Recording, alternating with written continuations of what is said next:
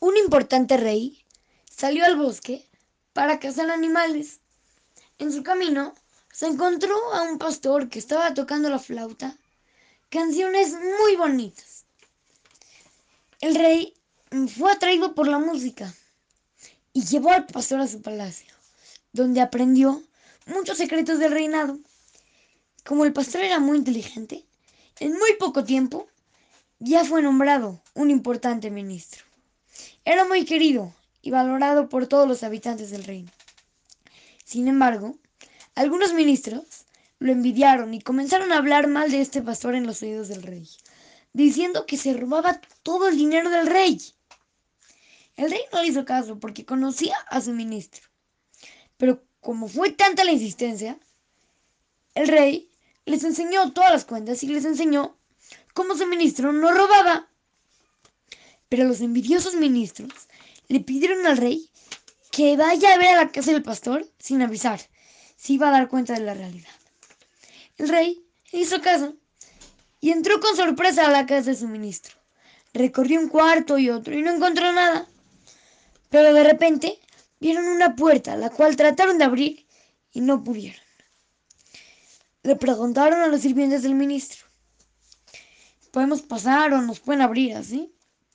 Y ellos le contestaron, a este cuarto nadie puede entrar, solamente nuestro patrón, el que antes era pastor.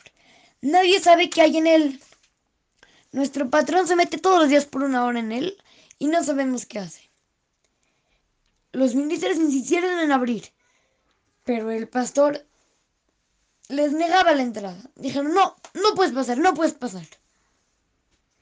El rey ordenó, se tiene que abrir la puerta del cuarto. Todos entraron y de repente encontraron nada más una mochila vieja, un bastón y una flauta. Todos se quedaron asombrados. El pastor explicó, mi señor querido rey, desde el día en que me tomaste del campo, cuando estaba con el rebaño, todos los días entro a este cuarto, me siento y toco mi flauta durante una hora.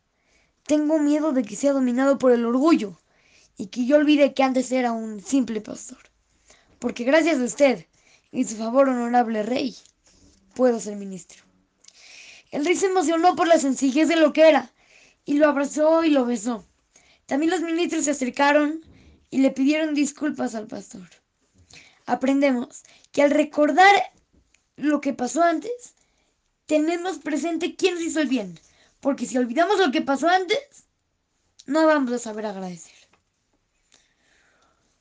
Hay que aprender esto, algo muy importante para la vida.